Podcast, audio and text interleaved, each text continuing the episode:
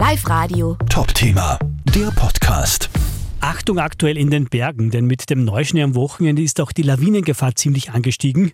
Je höher es hinaufgeht, desto gefährlicher ist es und darum haben Experten auch die Lawinengefahr auf bis zu drei erhöht auf der fünfteiligen Gefahrenskala. Heli Steinmassel, der Lawinenreferent der Bergrettung, sagt uns, Dort, wo viel Schnee drin liegt, ist natürlich super zu fahren, aber dort ist gerade ein bisschen gefährlicher noch.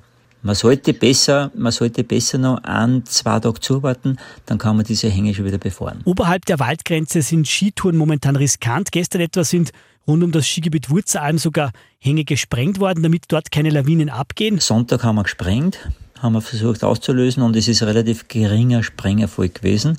Das heißt, die Verbindung ist eigentlich schon wieder relativ gut gewesen diese drei Tage praktisch, Freitag, Samstag, Sonntag, die sind doch schon einigermaßen wieder stabil gesessen gewesen. Aber wer vorhat, in den kommenden Tagen eine Skitouren zu gehen, worauf muss denn der aufpassen? Die Hänge über 30 Grad sollte man sich sehr gut überlegen, was man tut und wo man Zeichen sieht. Und da sollte man sich die Schneedecken einfach anschauen. Kurz eingraben, schauen, wie die Schichten verbunden sind. Und sobald ich sehe, dass gut verbunden sind, gehe weiter und grabe vielleicht auch zwei, dreimal noch weiter eine, also nur mal eine, und dann bin ich mir sicher, ich kann durchgehen. Oder ich sehe, dass Schichten da sind, kritische, dann drehe um oder umgehe die Hänge. Ja, aber schon in den nächsten Tagen soll es wieder sicherer werden.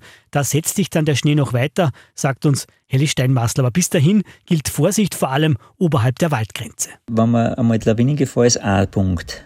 Die Hauptgefahr ist jetzt eher, dass wir keinen Untergrund haben. Wir haben ganz wenig Untergrund. Das ist wie der erste Schnee praktisch. Und durch die Köten ist der Schnee so weich geblieben, dass man überall eingrundelt. Sobald Steiner ist oder sonst irgendwas drunter ist, spürst alles. Und da ist die Verletzungsgefahr größer in die Höhenlagen als die Lawinengefahr. Über 1800 Meter oder über 16, 1700 Meter hinaus, da ist die Lawinengefahr natürlich auf jeden Fall zu beachten. Darunter einfach, weil so wenig Schnee ist und drüber die Lawinengefahr. Live Radio. Top-Thema, der Podcast.